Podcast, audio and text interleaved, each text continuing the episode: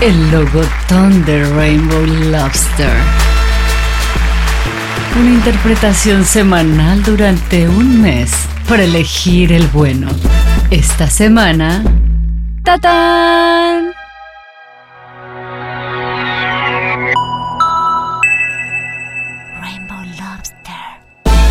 Coméntanos cuál es tu preferido en arroba el Martínez Podcast en Instagram y suscríbete en Spotify, Apple Podcast o donde oigas tus podcasts regularmente.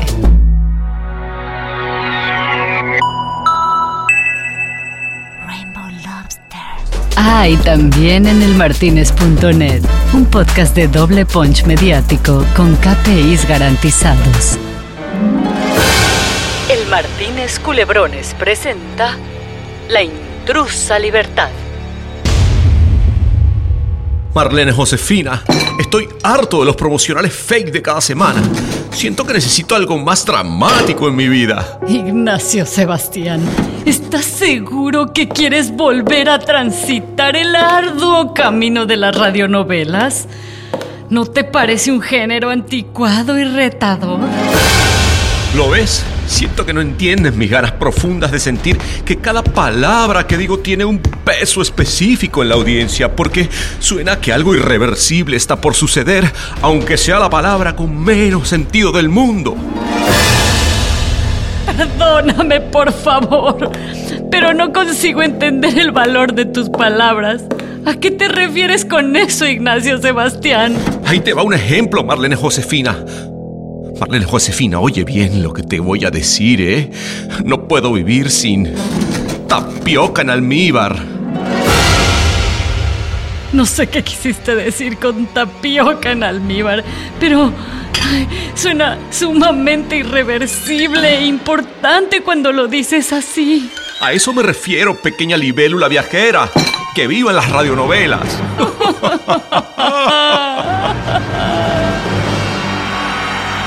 El Martínez Culebrones presentó La intrusa libertad.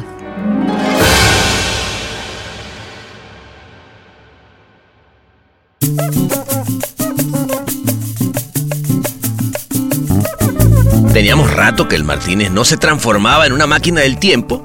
Por eso le pedí a François que activara la tecnología nuclear del sótano para encender de nuevo los reactores. Porque yo sabía que esa noche había que aplicar de nuevo nuestro dínamo de viajes en el tiempo para recordar una de las tantas anécdotas que me ha tocado vivir durante muchos años con este amigazo aquí mismo en Cannes.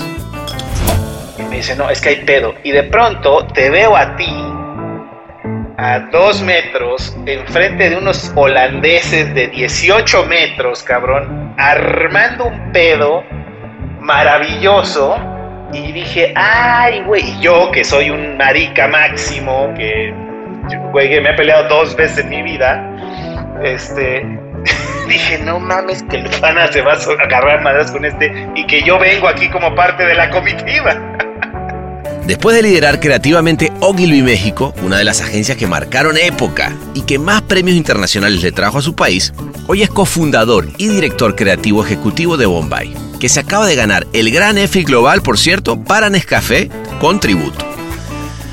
Esa noche comenzamos recordando, además de anécdotas de bar, como la anterior, claro está, anécdotas de jurado. Una de un año en particular que las cosas se pusieron color de hormiga fue un año muy, muy, muy, justo, justo fue de los años peores para mí de, del círculo, ¿no? Que había, había gente ahí de Walter Thompson que, claramente traía una agenda y que le pegaba todo trabajo y que la gran controversia para quienes no les convenía que ganáramos, eh, en este caso estos muchachos, era que era una campaña con un montón de ejecuciones. Me acuerdo perfecto, eran 18 ejecuciones de la campaña. Dos muchachos complicados, ¿Vamos a decir nombres o no vamos a decir nombres, pana?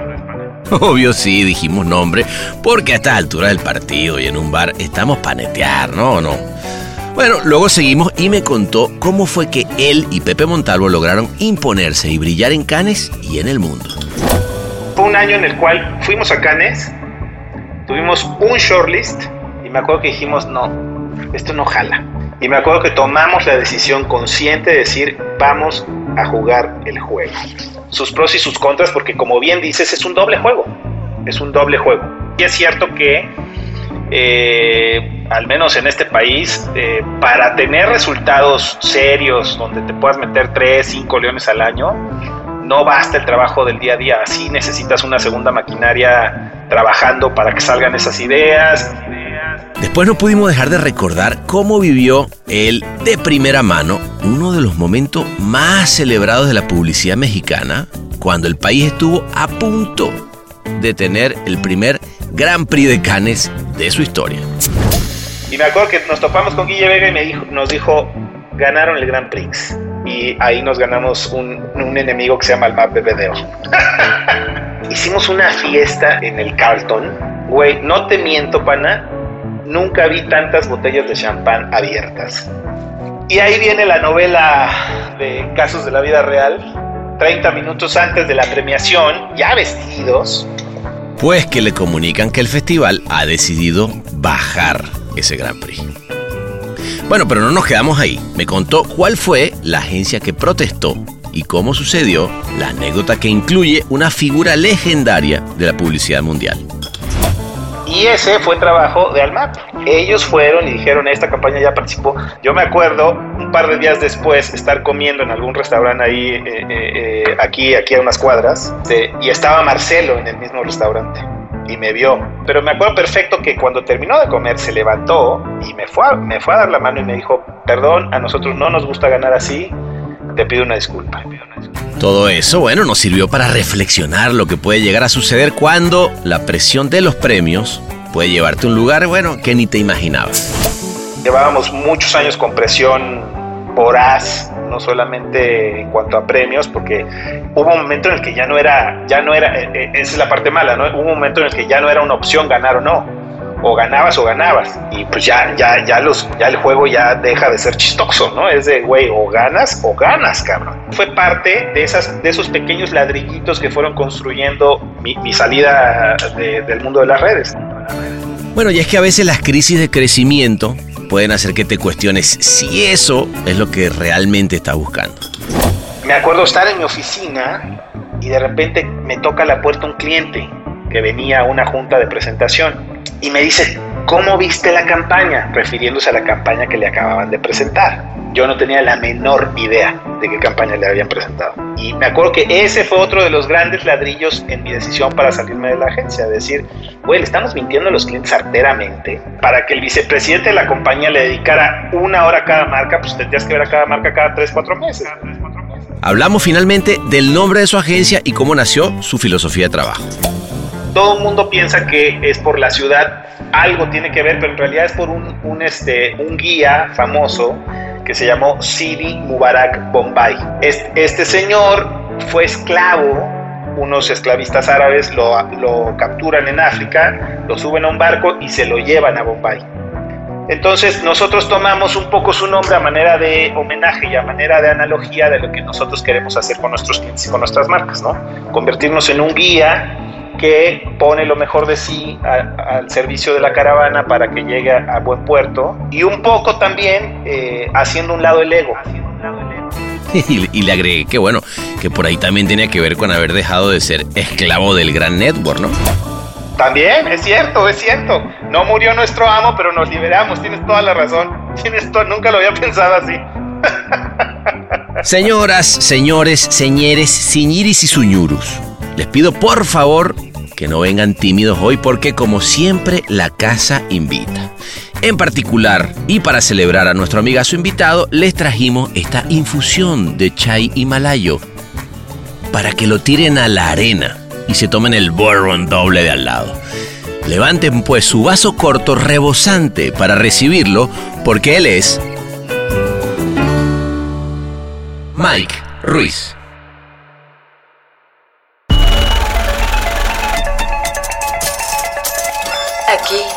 Dinero no vale. El Martínez. Ahora sí, papá, estamos montados en este bote. Ay, papaya de Celaya. Ay, papá. ¿Cómo estás, queridísimo? Muy bien, mi hermano, pues aquí saliendo de la pandemia, pero, pero con buena expectativa. Pero, pero buenas con- cosas, con bien dos- con la familia. Con dos, tres arañazos, ¿no? Pero, Sí, con dos, tres kilos de más, para dos- no decir más.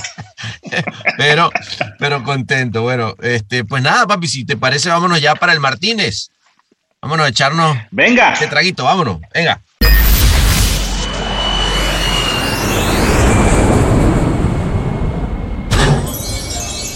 Bienvenidos a El Martínez. ¿Qué le servimos para empezar?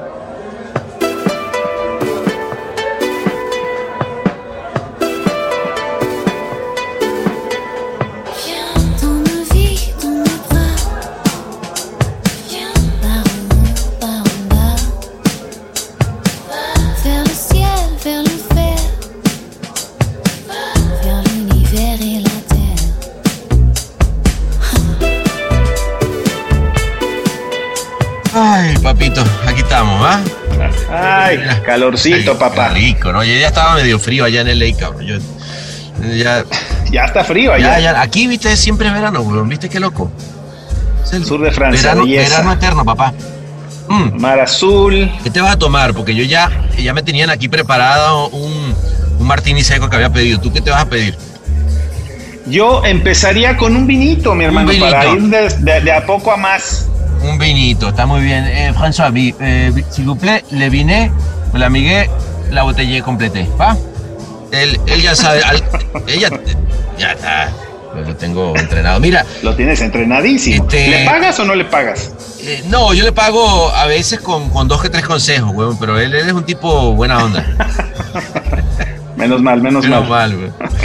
Mira, hermanito, este, coño, qué lindo finalmente tenerte por acá, carajo. Este, No, un honor, un honor. cosa tan bella. Eh, cuéntame, ahorita, ahorita hablabas, hay, hay algo que, mm, que me estabas contando que justamente tiene que ver con el post pandemia. A ver, vamos a estar claros, ya la pandemia pasó. Aunque, Ya. yo, yo- o sea, yo no sé Yo si. creo que en general ya. Ya, ya, ¿no? O sea, digo, a ver, por ahí en números no, porque puede volver a subir o bajar, pero ya todo el mundo le va a valer madre. ¿estás?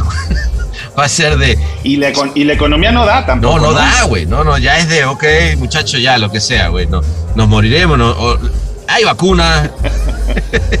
Pero tú cómo lo Ya, estás ya viviendo. pronto habrá pastilla. Exacto. Pues eh, yo lo viví, eh, pues raro, muy raro. La verdad es que no sabría ni siquiera bien definir cómo me fue en la pandemia. Eh, nos encerramos a full con, con mi familia. Eh, tuvimos la gran fortuna de que mis suegros se fueron a Cuernavaca a pasar la pandemia y nos dejaron su casa en la del Valle, que es una casa preciosa con jardín. Qué chingón. Yo vivo en un departamento y habernos mudado ahí, la verdad, fue un- una cosa maravillosa. Qué lindo. Una de las cosas maravillosas y ridículas que, su- que sufrí eh, en esos traumas fue que a mi hijo, mi chava le puso una alberquita de estas típicas que te dan en, en las promociones de pañales. Ajá, de la. Y güey, yo acababa el día y me metía con él a esa, a esa, a esa alberquita que literal me mojaba las piernas. Y güey, te juro que yo me sentía aquí en Canes. Ah, me sentía, aquí- me, me ayudaba a desconectarme, güey. Me ayudaba a desconectarme Ah, muy cabrón. Porque seguramente te pasó, supongo, que había un momento en el que no, no, no, no entendía las líneas de qué está pasando, a qué hora empiezo, a qué hora acabo. Loquísimo. Y esa fue una de las primeras decisiones que tomé, decidir acabar a alguna hora, tarde o temprano, pero decir, Pero bueno, hoy acabo a tal hora. Tienes toda la razón, güey. No había pensado en eso. Es verdad que hubo un momento en el que todo se blureaba y uno se seguía trabajando hasta las 11 de la noche y Sí. decías, pero ¿y en qué momento? Sí, claro, claro, es verdad. Y Sí. entonces eso te Sí, sí, ayudó, sí, sí, eso sí. te ayudó como a decir, literalmente pongo pie, en este caso en agua y no en tierra. Sí, tal cual, tal cual. Y te juro, tengo fotos que obviamente nunca mostraré, pero de, de estar metido en esa alberquita ridículo. Ah, eh, pero que me ayudaba como que entrar al agua es a ese momento en la alberquita para mí era el momento en el que se cortaba el día Qué y chingón. te juro que así me, me, me sumergía me sumergía la cara en la alberquita y ese pequeño momento para mí era como estar aquí en el sur de Francia mi hermano y, y- y definitivamente me ayudó muy cabrón Qué muy lindo. cabrón Qué bien, qué bien. No, pero fíjate que- engordé como todos Eh, bueno, yo también, cabrón, no mames. Esto ha sido un, un- un festival de, de kilos, weón. De- kilos, y además es jodido porque te Yo voy ganando, yo voy ganando. Tú vas ganando. No, porque fíjate que te decían, eh, cuidado porque la, la obesidad eh, y, el- y tú decías, puta madre, pues cada día tengo más probabilidades de morir, güey. Ay, Tal güey. cual, No, tal cual. Pero, pero bueno, pero lindo, digo, más allá de, de- de todo eso, el, el- el tema Family Time estuvo, estuvo bueno, ¿no? A ti te pasó que Sí, acercamiento, como uno no estaba acostumbrado a ese pedo. Sabes, yo, yo, y esas son de las cosas raras, porque yo he escuchado a mucha gente que, que habla de eso, ¿no? De, de estar cerca de su familia, no sé qué. Y yo, yo soy muy cercano a mi familia en Siempre general. Entonces yo eso no lo sentí. Sí. ¿Para ti fue sí, normal? yo soy un- para mí fue normal, claro, evidentemente mucha más convivencia, ¿no? Evidentemente eh, no van a la escuela, entonces sí tiene su complejidad en el día a día. Claro. Pero para mí fue bastante normal, o sea, tú sabes, yo eh, soy poco de fiestas, Sí. ¿no? Este, a mí me ves poco en fiestas, eh, soy muy familiar. Ojo, te he Entonces, visto en desde ese fiesta. lado te, yo... te he visto en fiesta, tampoco te me. Bueno, pero bueno. Pero, pero, sí En algunas, pero es cierto en que no eres, no eres un asiduo fiestero, eso es verdad. A- aquí afuerita, en el bar de enfrente, hemos tenido experiencias fuertes. aquí- aquí hemos al- tenido aquí al experiencias- lado, aquí al lado. yo- Al ladito, tenido saliendo a la derecha, el que ha venido aquí sabe de qué estamos hablando. ¿Cómo se Una- extraña una- eso? voy a contar esto, voy a contar esto, lo siento, pana, pero una de mis experiencias cuéntala. más, más terroríficas en Canes fue contigo y con Yosu. ¿Cómo debe Estamos ser? aquí afuera, aquí afuera, Ahí, en el ahí. bar de enfrente, Ahí en esa, en esa. ahí merito. Que todo, lo, to- todo el que ha ido a Canes sabes que ese, esa esquina es eh, donde convergen el, el Martínez y, y- y ese bar, que no me acuerdo el nombre del bar ahora. 72 Crosset. Seten- exacto, 72 Crosset. Ahí se junta mucha gente y un día estoy ahí platicando con alguien y de repente se me acerca Yosu, quien ya claramente no estaba en sus cinco sentidos. A ver si no me mata Yosu por contar esto. No, no, no, no, tú me Dame de dice- Martínez, ¿de qué habla? Tra- traía, traía un vaso largo, como jaibolero. ¿no? Se ve que estaba, se ve que ya traía sus cubas encima y me dice, vente, güey. ¿Qué, qué, qué pasó, güey? Vente, vente, vente, vente. Entonces ahí voy yo detrás de él, ¿no? Este, y me dice, no, es que hay pedo. Y de pronto te veo a ti a dos metros, enfrente de unos holandeses de 18 metros, cabrón, armando un pedo maravilloso. Y dije, ay, güey, y yo que soy un marica máximo, que, güey, que me he peleado dos veces en mi vida, este, dije, no mames, que el pana se va a agarrar madras con este, O- o y que, que yo lo- vengo aquí como parte de la comitiva. O que se lo van a madrear, porque además son dos y miden tres metros. Y Yosu, Yosu, que es un loco total, me acuerdo que dijo, no, ya valió madre. Y me acuerdo que se agacha con el vaso, lo, lo, as- lo, lo arrastra contra el piso como Barrio. manera de cerillo sacó el barrio. para romperle la punta y quedarse con un vaso con puntas de vidrio. Y yo dije, Ah, bueno. ¿Qué chingados estamos sí, haciendo? Full, a full. sí, sí, sí, sí. Y me acuerdo, me acuerdo que el estómago se me revolvió y dije, puta madre, espero que esto no acabe muy mal. Pero, pero me acuerdo que sí me cagué, me, me dio una diarrea ah, pero- medianamente... está- me está preguntando ahí el, el señor de aquí al lado que cómo terminó. No, no, no, terminó, o sea, al final no pasó nada, al final tú discutiste con ellos, es, lo- es de lo que me acuerdo, y no, no hubo madrazos, claramente no hubo madrazos porque tal vez no estaría aquí No, no, de hecho, de- de hecho te puedo- hoy. Te puedo decir que seguramente terminó, por, por, por conociéndome, terminé dándole unos besos, ¿me entiendes? A los holo- holandeses. Puede ser que sí. Es más, no sé. En algún momento, obviamente, en cuanto pude, yo dije no, no, no, no, no, no. Y en algún momento me alejé, pero me acuerdo perfecto que no, no, no pasó a mayores. Y no sé si te vi chupando con es ellos. ¿eh? probable, güey, es probable. o sea, esa Yosu tiene, tiene un- unas cuantas, güey. Tiene, tiene unas cuantas en las que efectivamente al día siguiente este, la policía nos mira, este, o, o de repente al- alguno dice, esta era la noche, tú dices, ¿quién es este? Ya sabes. Muchachos locos, muchachos locos, pero sí hemos pasado dos. Bueno, es que, es que además, ¿estás de acuerdo que el, que el ambiente de festival da para todo? Es más, ¿cómo se extraña, no? ¿Cómo se extraña? Yo, yo por ejemplo, Sí. este, este, hasta el círculo se extraña, güey, ¿no? Sí, sí, sí, sí. Es cierto, ¿eh? Y mira que tú sabes que yo no, nunca he sido 100% fan del círculo y mucha gente me, me critica por ello. Pero sí es cierto que eh, son espacios en los que mm, pues en los que pasan muchas cosas, ¿no?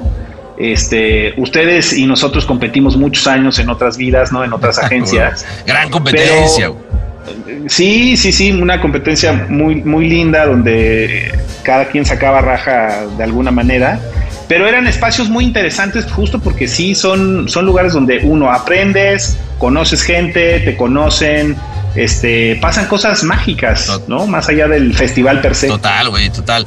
No, porque además nacen, eh, así como nacen grandes amistades, pueden hacer también grandes rivalidades que además vienen cargadas de amistad, güey, que es una vaina loquísima, ¿no? O sea, entre nosotros pasa eso, cabrón. O sea, yo me acuerdo de haber Sí. estado, de competir de DB contra Ogilvy cada año y decir, vamos, Sí. carajo, y ahora traen, y, y puta, ustedes traían un camión y de repente ya después de irme a ver como...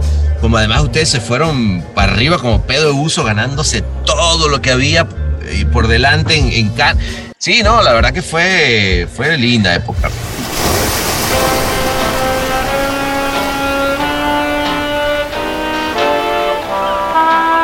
El Martínez.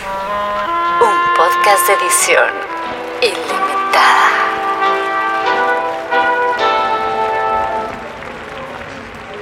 Fue linda época porque yo creo, no sé cómo le vieron ustedes, pero yo creo que, eh, o sea, nosotros eh, claramente los respetamos y los admirábamos, pero sí teníamos un cierto ardor, sobre todo por el círculo, ¿no? Porque nosotros siempre decíamos, puta, no es posible que ganemos tanto afuera y no les podamos ganar en el puto círculo, cabrón, ¿no? Claro. sí me acuerdo que Pepe en su momento, ¿no? Marco en su momento, Ah. este, Tornel en su momento, este, el mismo Polo, ¿no? Que nos decía, pero pues, ¿por qué no les ganan estos cabrones, no? Claro, ¿qué está pasando? Sí, sí, sí, sí. Ay. Y el círculo hizo cosas muy interesantes, porque sí es cierto que hizo, nos hizo cuates algunos, pero también nos separó de algo- algunos otros, ¿no? Tuvo, Ah, no, tuvo obvio, güey. Obvio, su- no. Hubo, hubo historias ahí. A ver, güey, pero es que también hay que entender que en uno de estos festivales se juega muchas cosas. O sea, se juega, se juega Sí. sueldos, se juegan este reputación, o sea, no- Bonos. no- Claro, bonos, o sea, y, y uno los veía a veces en el jurado como venían con el bono en el, o sea, er- era un cuchillo que decía bono, güey, ¿no? Pero ¿sabes qué creo, güey? Que dentro de todo, siento yo, a ver cómo lo ves tú, dime tú, tú qué piensas, pero yo Sí. siento que dentro de todo, habíamos un grupo de gente, o habemos, porque tampoco nos hemos muerto, eh, un grupo de gente que sí buscábamos una cierta coherencia en el palmarés que se daba en un festival.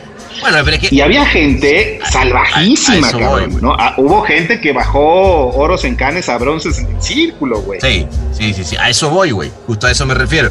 O sea, creo que dentro de todo tiene que haber siempre un- una. Es que si no tenemos esa, esa sinceridad en nuestro festival local, estamos mamando, güey, ¿no?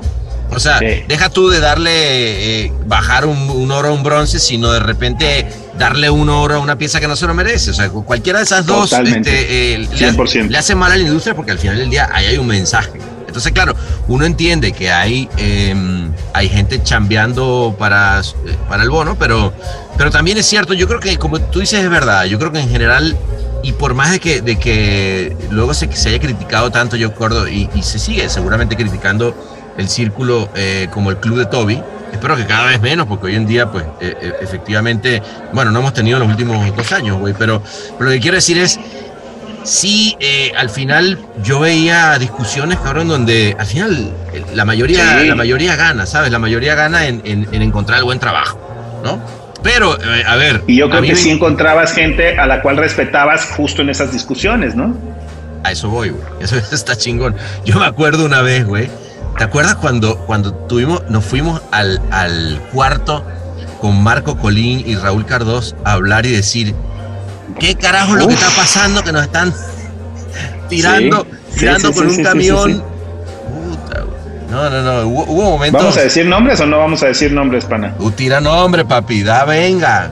Que yo te, que yo te secundo. No, no, no. Me acuerdo que ese fue una, fue un año muy, muy, muy justo, justo fue de los años peores para mí de- del círculo, ¿no? Que había, había gente ahí de Walter Thompson que, que claramente traía una agenda y que le pegaba todo trabajo.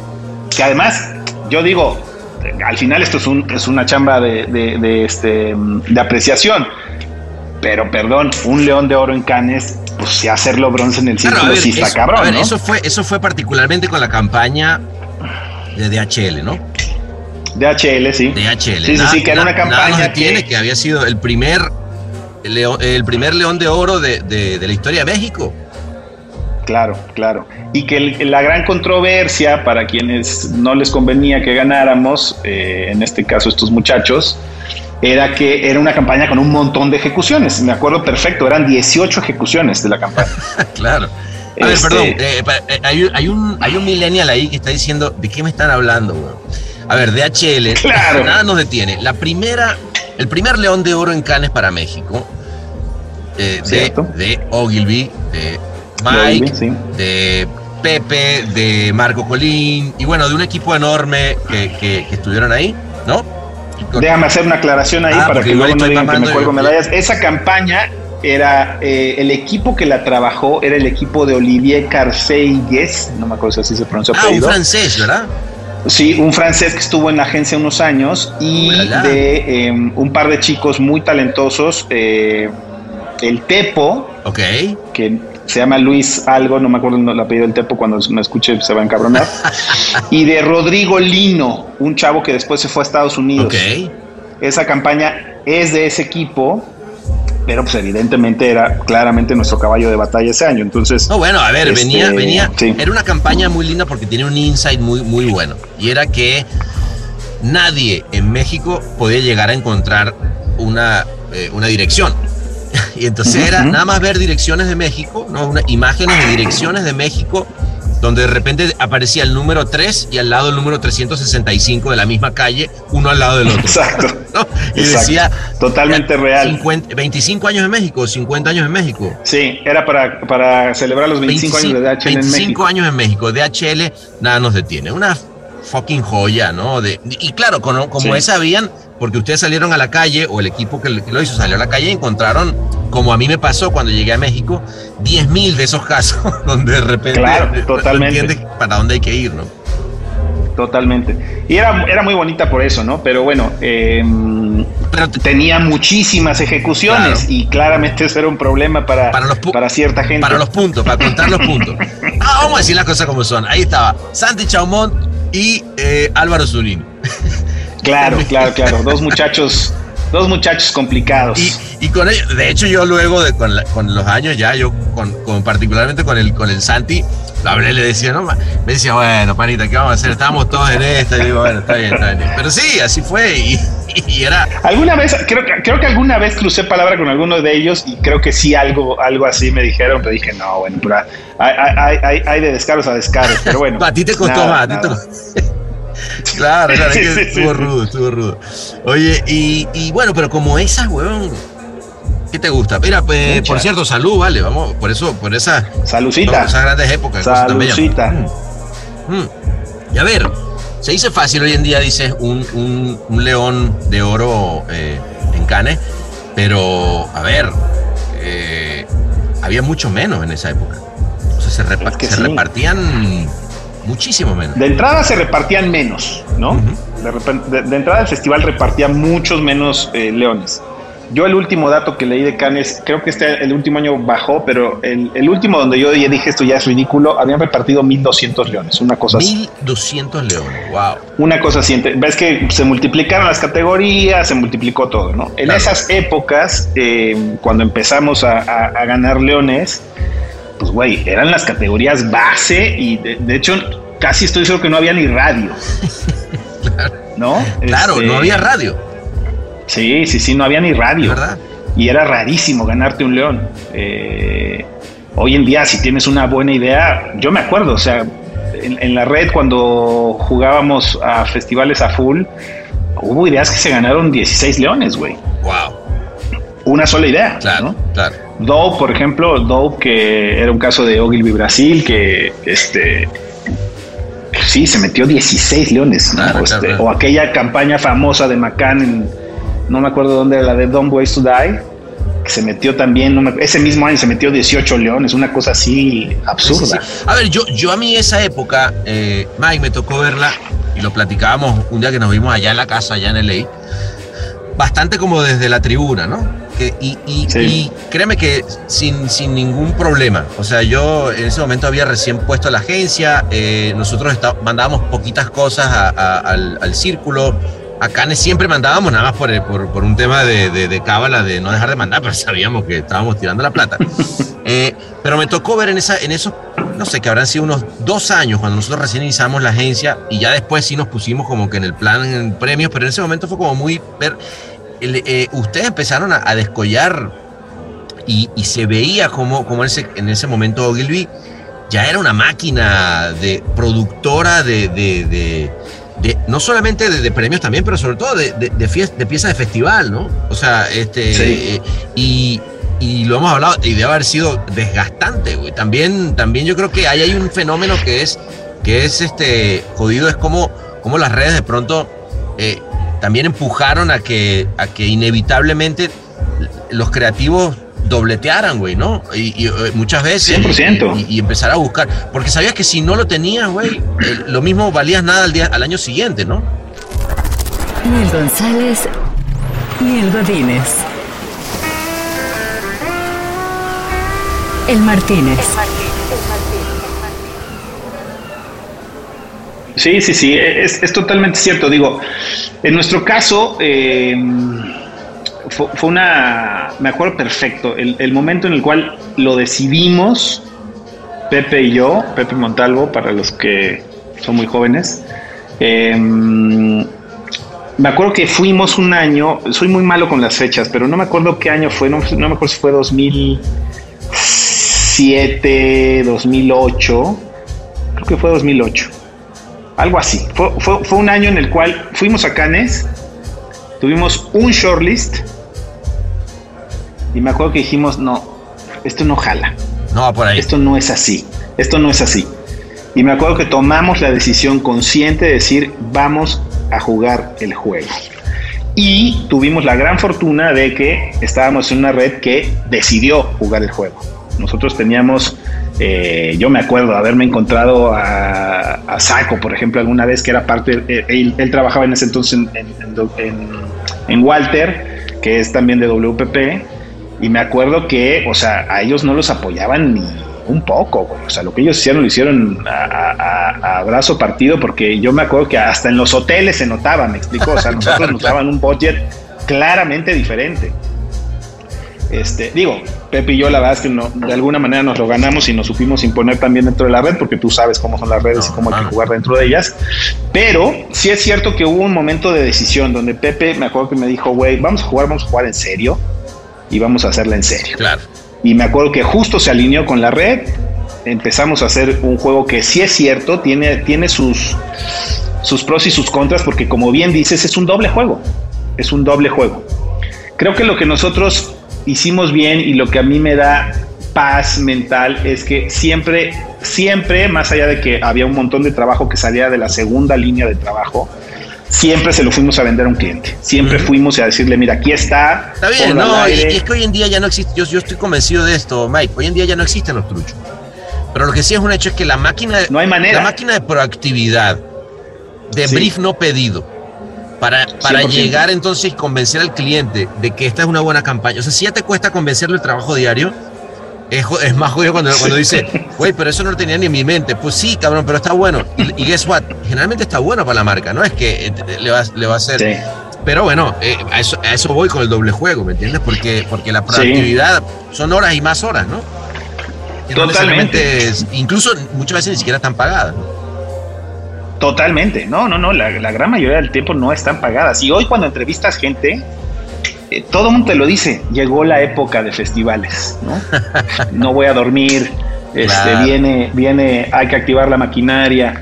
Y digo, ya cada quien sabrá cómo, cómo, cómo maneja esas cosas, pero sí es cierto que, eh, al menos en este país, eh, para tener resultados serios donde te puedas meter 3, 5 leones al año, no basta el trabajo del día a día, sí necesitas una segunda maquinaria trabajando para que salgan esas ideas, obviamente yéndolas a vender, con esto yo no estoy diciendo nada, o sea, obviamente cada quien maneja eso como, como quiere, pero como tú dices, hoy en día, o sea, con todo lo que hay hoy, si haces un trucho es porque eres un animal.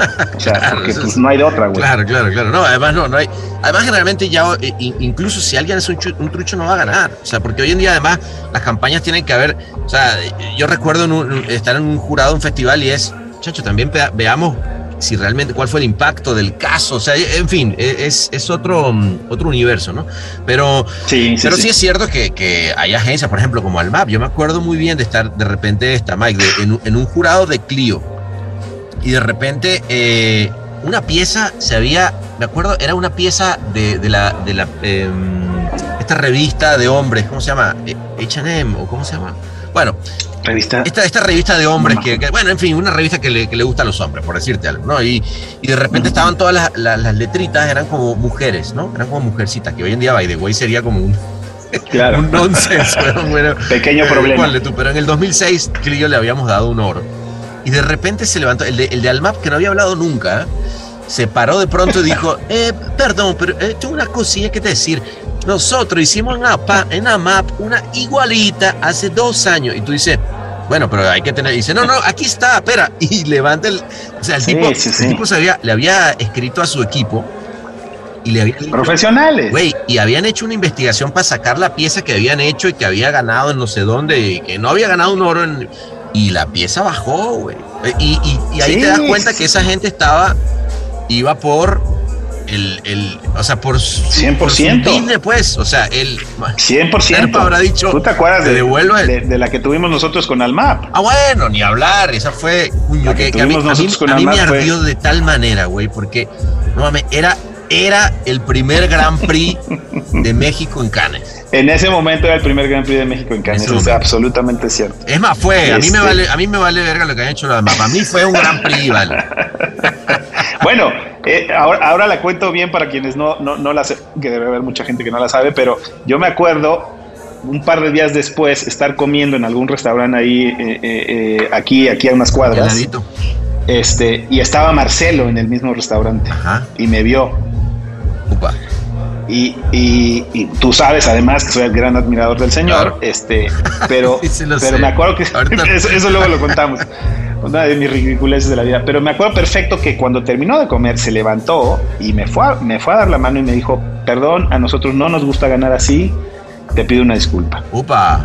Ah. ¿Eh? Bueno, Eh, así está bueno que empiece la anécdota con un flash forward de cómo terminó. O sea, Sí, a ver, sí, Marcelo sí. Serpa se paró a decirte, perdón, a nosotros no nos gusta ganar así. Ahora sí, entonces vamos a hacer un rewind y ahí te va. exacto. Y. Cuéntame cómo fue. Cuéntame, porque ese es uno de los- esa es una de las historias, eh, Mike, perdón, y antes de, de- de que, de que arranques, una de las historias más, obviamente, más traumáticas, más comentadas de la, de la publicidad mexicana, por, por la mm, por la importancia, güey. O sea, hasta este momento, o sea, México venía eh, repuntando, ganando, ¿sabes? Había empezado con un- unos primeros leones de bronce, luego pum, DHL, va, va, va, y de repente, pácata. Eh, llegó, eh, llega Scrabble y, y es lo que a mí me llega la noticia, se acaba de ganar un Gran Prix en Outdoor. Y ahí ya ahora sí te dejo. Bueno, la historia de esa campaña es, eh, es muy simple. Para quien no la haya visto nunca, es una campaña para Scrabble que, como todos saben, es un juego de palabras donde tienes que hacer palabras.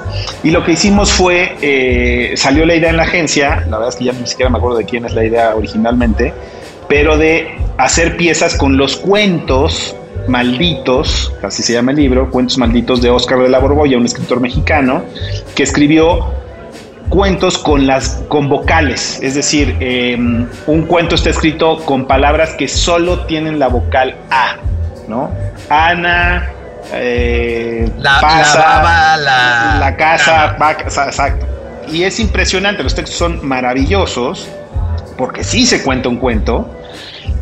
Entonces nos encantó la idea, se la mostramos al cliente, este, no nos dio ni un peso para hacerla, lo tuvimos que hacer nosotros, pero me acuerdo perfecto que en la Fonda Garufa nos juntamos con Oscar de la Borbolla, le presentamos la idea, le dijimos, tus textos son maravillosos para esta idea, por favor, eh, danos los derechos, te vamos a pagar, no sé qué, no sé qué, no sé qué. Oscar feliz de la vida, al principio obviamente nos vio raro, ¿no? Claro, dijo que pedo con los publicistas Sí, que quieren. dijo estos pinches, estos pinches locos. Pero al final Oscar se, se- se subió, eh, le pagamos evidentemente por usar sus textos y mandamos esa campaña a Cannes. Y pasó una cosa que eh, marca justamente luego lo que termina pasando. ¿no? La mandamos a Cannes, las piezas tal cual como estaban, confiando en la potencia de la idea.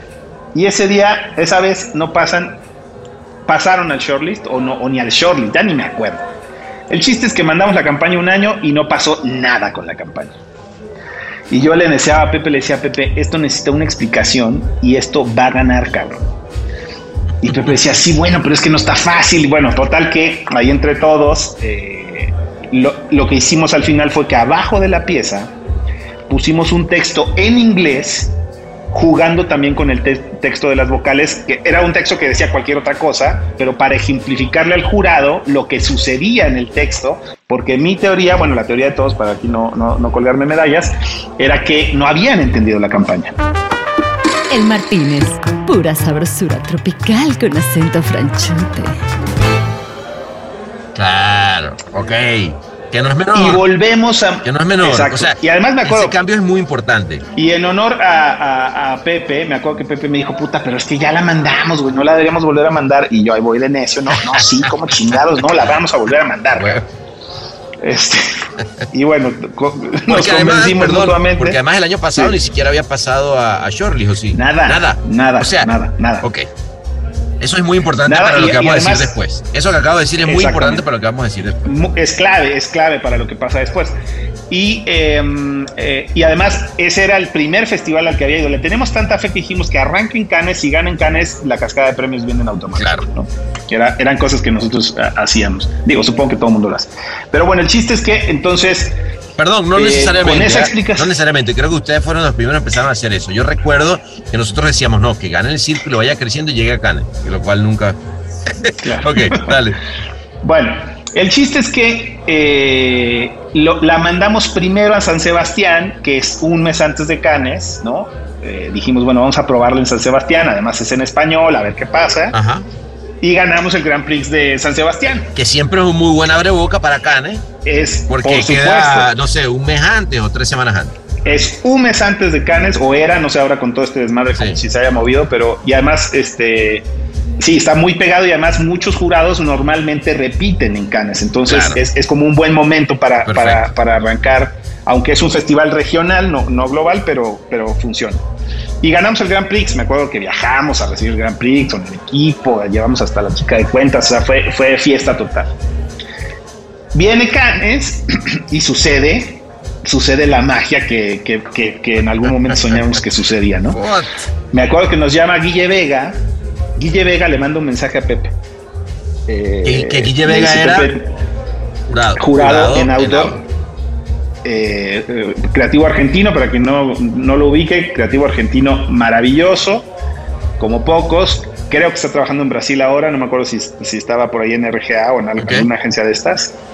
Este, y él estaba de jurado y me acuerdo que le mandó un mensaje a Pepe, le dijo, Pepe, te tengo que deber. Y no, me acuerdo que nos lo cruzamos en la Croisette, este lugar maravilloso donde hemos visto de todo, Aquí, desde aquí. el pana armándosela de pedo a, a- a holandeses hasta cosas muy, muy insólitas. Y me acuerdo que nos topamos con Guille Vega y me dijo, nos dijo, ganaron el Grand Prix. ¡Qué momento, papá! Y nos cuenta la anécdota, ¿no? Mu- muchos jurados no entendían aún con el ejemplo. Y Guille Vega nos dice, lo que hice fue pararme y decirles, no sé si entiendan lo que voy a leer, pero escuchen lo que voy a leer. Escuchen Ah, Maestro, y Vega. después decidan. Maestro Vega, me- toda mi admiración, les leyó los textos completos. La, una gran parte del jurado no entendía propiamente, pero claramente ya les empezaba a sonar, Claro, ¿no? claro. Es decir, todo con A, todo con E, todo con I. Y cuando termina de, de- de- de- de leer los textos, votan y es unánime. Grand Prix. eh, Un Gran Prix unánime, o sea, no es cualquier vaina. Bueno, es- estoy mintiendo. Estaba, estaba un güey del mapa. Y ese, ese güey fue el único que no votó. El gran pedo para nosotros, que siempre lo decimos con Pepe, es, puta, si hubiera sido oro y ahí se queda, no hubiera habido pedo. Claro. El pedo es que ganó el Grand Prix y Almap BBDO, que es el pedo que viene, estaba compitiendo por red del año en Cannes y como todos los magos de los puntos, nosotros a nivel local, ellos a nivel global, estaban contando puntos. Necesitaban necesitaban los puntos para ganar el, el red del año en Y Cannes. Scrabble estaba compitiendo contra algo de ellos. Estaba compitiendo contra una campaña de ellos de Billboard, ¿Ok? una de sus famosas campañas de Billboard, una campaña muy buena que habían hecho ellos. Eso el Billboard era uno de los oros, Scrabble era otro de los oros y un par más. Compiten por el Grand Prix, Guille Vega los convence de que es Scrabble y ahí nos ganamos un, un enemigo que se llama el Map BBDO. Güey, mientras todo esto sucede, nosotros ya habíamos hecho una fiesta marca Ah, Diablo. bueno, ya te había llamado medio México, entre ellos yo, felicidad, o sea, orgullo total. Güey, Ya- ya- me acuerdo perfecto. Eh, en ese entonces el, el- el- el director creativo mundial ya era Kai, el de Ogilvy. Sí. Hici- hicimos una fiesta en el, en el Carlton, No, aquí aquí a, al ladito, a unas aquí ladito. Güey, no te miento, pana. Nunca vi tantas botellas de champán abiertas. No te miento, fue, debe, no sé quién pagó la cuenta, yo asumo que fue Kai o, o alguien, pero había 30, 40 botellas de champán abiertas, porque además llegó, llegó gente de la red que había ganado otros premios y, y era más la sensación de la fiesta, ya te imaginas. Dios mío, Dios mío. Y ahí viene la novela de casos de la vida real, El 30 minutos antes de la premiación, momento, ya vestidos. el momento apagar risas, 30 El minutos. momento a pagar 30 minutos antes, lo ha- muy bien manejado por el festival desde el punto de vista de, digamos, de del momento complicado que puede ser tener que bajar un Grand Prix, ¿no? Ajá. 30 minutos antes del festival nos hablan, nos dicen que se baja porque, se, eh, porque alguien dijo que esa pieza había competido el año anterior. Y en las reglas te dice que un, este, una pieza que compite un año antes no puede volver a competir un año después. ¿no? Cosa que se pasan por los huevos tiro por viaje porque hemos visto 18 mil veces con una campaña que total. participó un año anterior. El problema es que nos le atravesamos allá. No, el tema es quién la, quién la encuentra. O sea, porque si, si, si hubiera participado, y ahí vuelvo a lo que había, decíamos antes, si hubiera Exacto. participado el año pasado y se, y se metía un shortlist, por ejemplo, tú dices, bueno, bueno, yo tenía un shortlist, pero había quedado enterrada entre todos los entries Sí. que este, había participado. Y ese fue trabajo de Almap. Eh, Pero ¿cómo le hicieron? ¿Cómo, dieron con esa? Güey, no tengo la menor idea, güey, pero son unos, ah, yendo a, a- a de dónde sale esta anécdota, son unos profesionales marca diablo de este asunto. Ellos fueron y dijeron, esta campaña ya participó. No sé, no sé, la verdad es que nunca, nunca supe. No, a lo mejor, a lo mejor Solo sé- hicieron un poco lo que, lo que yo te decía, que es, a ver, vamos a, a- a investigar esa pieza. ¿Qué pedo? ¿Qué ha hecho en otros festivales? ¿Cómo fue? Y de Puede repente, ser. pa, dieron, listo, aquí Puede ser. Esto en cuestión de nada, ¿eh? en cuestión de uno o dos días máximo. Eh, Ajá, pero ¿y- pero bueno, el chiste es que Pero- nos, no- no- nos aplicaron el quitarrisas, mi hermano. ¿qué pasó, güey? En ese momento, porque te dicen, ya tú estás, o sea, tú estás perfumadito, trajecito No, para entrar al palé, pues- aquí hay- allá, allá adelante con el solecito, está medio, no, fui- medio sudadito. ya no fuimos ni al. Ya no fuimos ni a la ¿Pero qué fue? ¿Te llamaron por teléfono? Sí, llamaron a Pepe. Ok. Llamaron a Pepe. Este. Y cuando me dice, yo juré que me estaba haciendo una broma. No. O sea, volamos al equipo, güey. Volamos al No. equipo de la idea. No. O sea, cuando supimos vuelos carísimos para traerlos, porque pues de un día para otro a Europa, ¿no? Ya Ay, sabes. Dios mío. Este, sí, sí, sí, sí. Sí, sí, apagarrisas marca diablo. Ajá, pero. Pero debo decir que, eh, si bien claramente te marca, ¿no? Una, una cosa como esas, justamente es- ese año hicimos como un, un, este, una nueva promesa, así como la primera vez que dijimos vamos a jugar esto en serio, A ver. dijimos, si el próximo año no tenemos un oro en este festival, nos vamos a hundir en la mierda. Y gracias a Dios, el siguiente año ganamos el primer oro en film de Cannes para México. Salud por esa vaina, vale. Salud, papá. muy bien, muy bien. Oye, ¿qué fue cuál? Digo, para que, para que, que- siempre tengo al millennial que no, Amis. millennial que no. El millennial que no lo ubica Ahí. es Amis. Sí, sí, sí, un comercial de, de un choque, que es un, es, una, es un güey que está en su oficina y de pronto, ya tarde, y de pronto la oficina, entre comillas, choca. Una- un comercial Hecho, preciosamente hecho- firmado por Rodrigo García Sáiz. brutal. O sea, explota además Sí. en eh, explota, pero en cámara, eh, choca en cámara lenta. Sí. ¿no? Exacto. Entonces ves los papeles volar, el escritorio voltearse, él dice para atrás.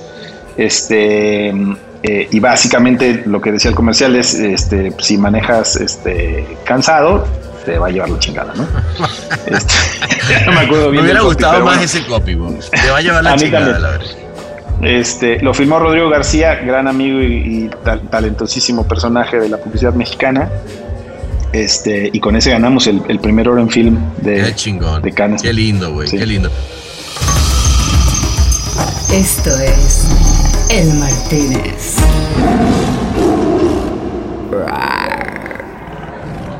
Oye, y ahora viéndolo así a todo pasado, porque tú eh, llega un momento en el que dices, bueno, ¿sabes qué, güey? Eh, listo, me voy a montar mi agencia. Recuerdo, Me cansé. recuerdo haber tenido pláticas donde, donde Sí. este, cuando Oili se acercó con nosotros, que, que en algún momento nos quería comprar, Sí. y tú me decías, ya, pinche pana, güey, te lo está... Y yo te decía, bueno, tal, y, y me decía, ¿sabes qué? Creo que la voy a hacer. Y yo decía, bueno, pues va. Y de repente un día dijiste, vamos, voy a, a la chingada. ¿Qué, qué, digamos, qué tomas de todo esto que me, que me estás contando, de lo que tienes ahora y de ese momento que tomaste la decisión? Porque así es, es un gran, una gran bisagra, ¿no? Sí, sí, sí, son muchas cosas. Digo, claramente Ogilvy para mí y para muchos de nosotros que estamos aquí en Bombay eh, o en otros lados, pues Ogilvy fue una gran escuela y fue un, fue un momento muy mágico en nuestras carreras, ¿no? Claro.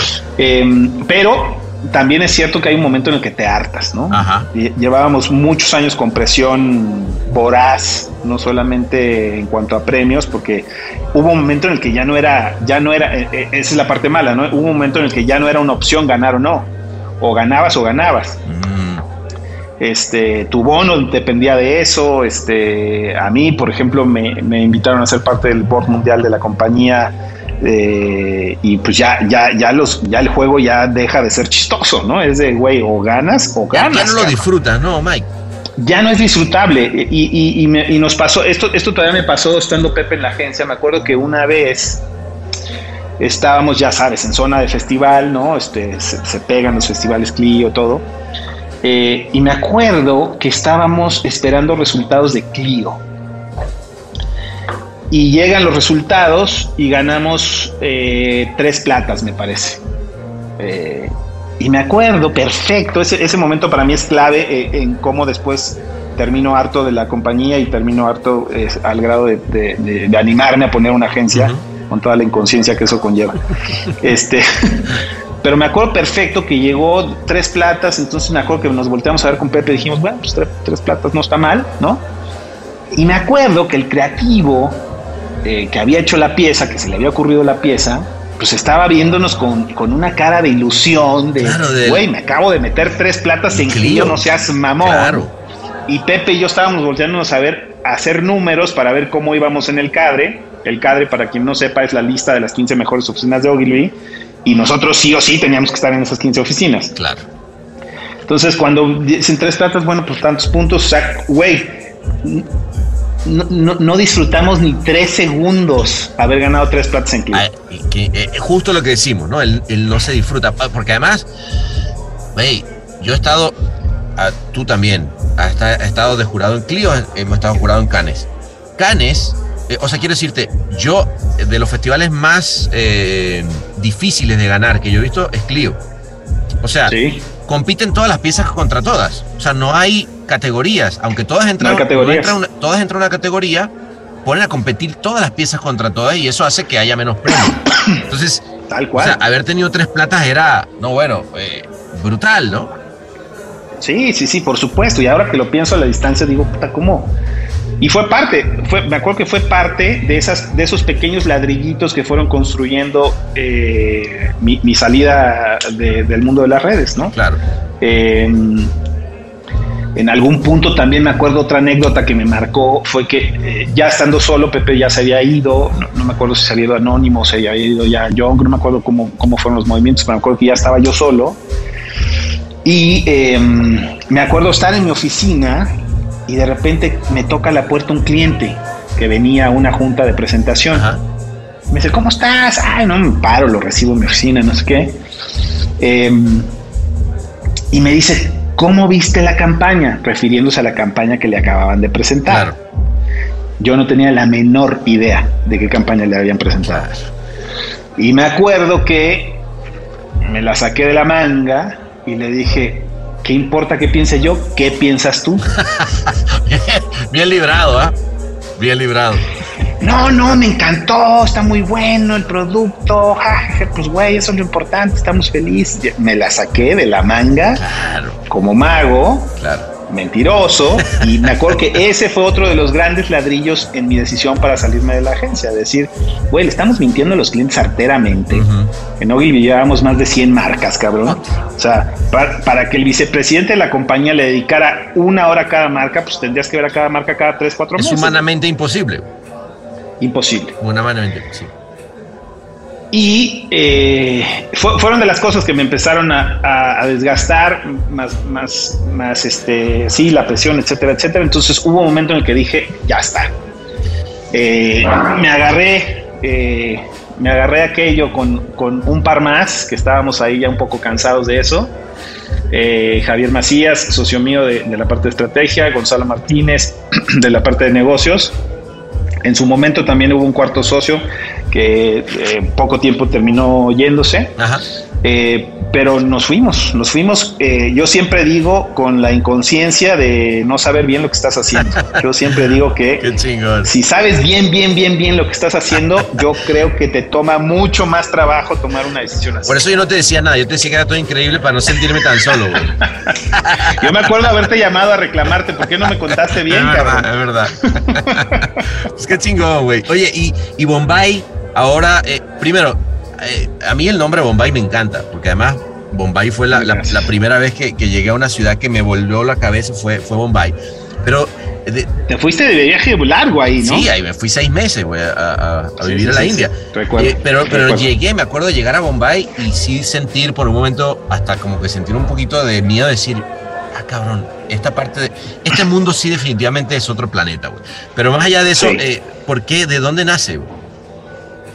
Bombay e- es una historia chistosa, la contamos muchas veces en las credenciales. Eh, eh, todo el mundo piensa que es por la ciudad, Ajá. algo tiene que ver, pero en realidad es por un, un, este, un guía famoso Ajá. que se llamó Sidi Mubarak Bombay. Ah. Es- Este señor fue esclavo. eh, la historia te la hago muy corta. eh, cuando era muy chiquito, unos esclavistas árabes lo, lo capturan en África, lo suben a un barco y se lo llevan a Bombay. Y es esclavo durante 30 años de su vida, ¿no? Este, como, como le armaban los nombres a los esclavos, tenía que ver con eh, la ciudad en la que vivían, este, el nombre que te ponía el amo, que en este caso era Mubarak, porque eran, eran, este, árabes, y, y el Sidi, que en realidad significa Lord en, en hindi, este, e- era como una especie de burla en realidad a los esclavos. Entonces, al final su, su- su nombre se termina acuñando como Sidi Mubarak Bombay. Este hombre a los 35 años, que en esa época, te estoy hablando de hace 250 años aprox, este, en, en esa época, cuando se moría tu dueño, Ajá. obtenías tu libertad. Ok. Sidi Mubarak Bombay, por, por vivir donde vivió, aprendió inglés, porque era colonia inglesa, Ajá. Aprendió otros dialectos del africano de otros tantos esclavos que estaban eh, a su alrededor y obviamente su, su propia lengua. Cuando, cuando su amo muere, él tenía 35 años, que en esa época ya era, ya era, un, ya era un señor, digamos, y decide regresarse a su lugar de origen, pues a ver qué onda, porque lo habían sacado de ahí a los 5 años. Cuando llega a, a- a África, se encuentra con el boom de la exploración inglés, ¿no? Cameron, Burton y todos estos que estaban descubriendo el origen del Nilo, las, las Victoria Falls, todas estas cosas que ahora son muy conocidas. Eh, y él se presta por sus habilidades de lenguaje y porque era un tipo carismático, se- se- se presta como guía y se dedica el resto de su vida a ser un guía de expedición. Entonces nosotros tomamos un poco su nombre a manera de homenaje y a manera de analogía de lo que nosotros queremos hacer con nuestros clientes y con nuestras marcas, ¿no? Convertirnos en un guía que pone lo mejor de sí a- al servicio de la caravana para que llegue a buen puerto. Mm, Eh, y un poco también eh, haciendo un lado el ego, ¿no? Que, que por la historia que traemos de- del pasado, claramente eh, era, era una, era una historia donde mis clientes, mis premios, mis no sé qué, quisimos un poco alejarnos de eso. y, Y, y un por- poco por eso y- es y que porque se liberaron, güey. Dime, dime la, esos. También, es cierto, es cierto. No murió nuestro amo, pero nos liberamos. Tienes toda la razón. Tienes to- nunca lo había pensado así. Está muy bien, hermanito. Oye, pues qué placer, cabrón. La verdad, qué lindo haberte tenido. Este, lindas anécdotas como nos prometimos. Es cierto, es cierto. Este, así que, pues, si te parece, sigámosla aquí al ladito, pues ya, ya- ya está ahí Manu Vega. ¿Y quién más llegó? Que no haya holandeses nada más. Que no hay holandeses. Venga, mi hermano. Qué gusto, mi hermano. Te mando un abrazo. Igualmente, y papito. Nos vemos pronto.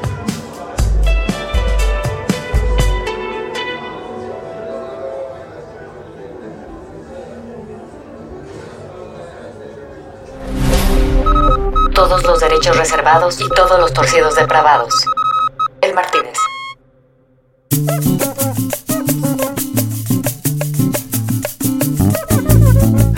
Ay, cuando terminamos a que no saben quiénes estaban en el VIP. Sí, señor. Los holandeses de dos metros. Y es que resulta que después de la discusión siempre nos vemos aquí una vez al año para recordar cuando nació esa gran amistad con Anki y Baren, que resultaron ser hermanos gemelos que trabajaban en publicidad y ahora se están dedicando a hacer danza en Ámsterdam en show del de DJ Tiesto. Bueno, y todo esto a raíz de la pandemia. Por eso, y para que recuerden cómo nos terminó la noche, para ti que eres de la casa, te dejo un pedazo de la última canción de la noche, que era nada más y nada menos que la famosísima canción de Tiesto. Y bueno, a ver si la reconoces y te acuerdas. Ah, bueno, y gracias por escuchar, vale.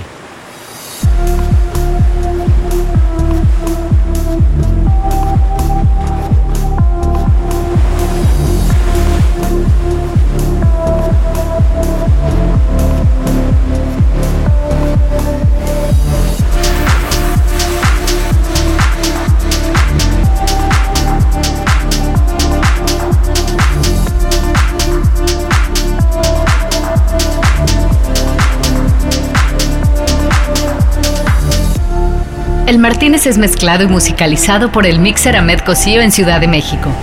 Locución de la voz Marley Figueroa desde LA. Escrito por Sebastián Arrechedera. Una producción colaborativa de Rainbow Lobster. El Martínez, un podcast bar intuitivamente organoléptico.